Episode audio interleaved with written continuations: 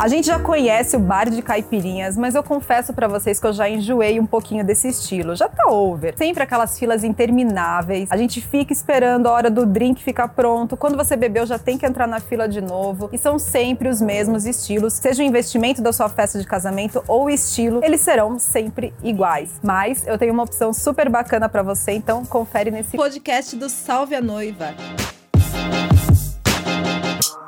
A primeira sugestão que eu vou te dar é começar pelo básico e que todo mundo já faz, que é o estilo volante, onde você pode servir vinho, prosecco, uísque, conhaque, entre outras opções. Eu acho super bacana que dá para você criar um pouquinho mais quando o seu evento é menor, como no mini wedding. Além das bebidas volantes, você pode colocar alguns drinks, como a famosa mimosa, que é deliciosa, e também ter algumas bebidas engarrafadas, alcoólicas, como a da Easy Boozy, que é o gin, que é delicioso geladinho. Os convidados vão se servem, Smirnoff, entre outras coisas. São garrafinhas bem pequenininhas, super práticos e isso dá um clima de despojamento, assim, algo mais informal que todo mundo tá buscando hoje em dia. Mas se o seu evento for um micro wedding, um casamento extremamente pequenininho com 30, 40 pessoas, além de você ter essas bebidas gaseificadas, engarrafadas, super divertidas, eu também vou dar uma sugestão de você montar um bar self-service. O que seria isso? Você deixar algumas garrafas de bebidas ali, como uísque, mini garrafinhas de prosecco no gelo, é, conhaque, vodka, algumas frutas ou o próprio gin com as especiarias e o convidado vai lá e se serve. Imagine que num casamento micro, pequenininho, a quantidade de bebida vai ser menor, o número de convidados são menores, então você consegue ousar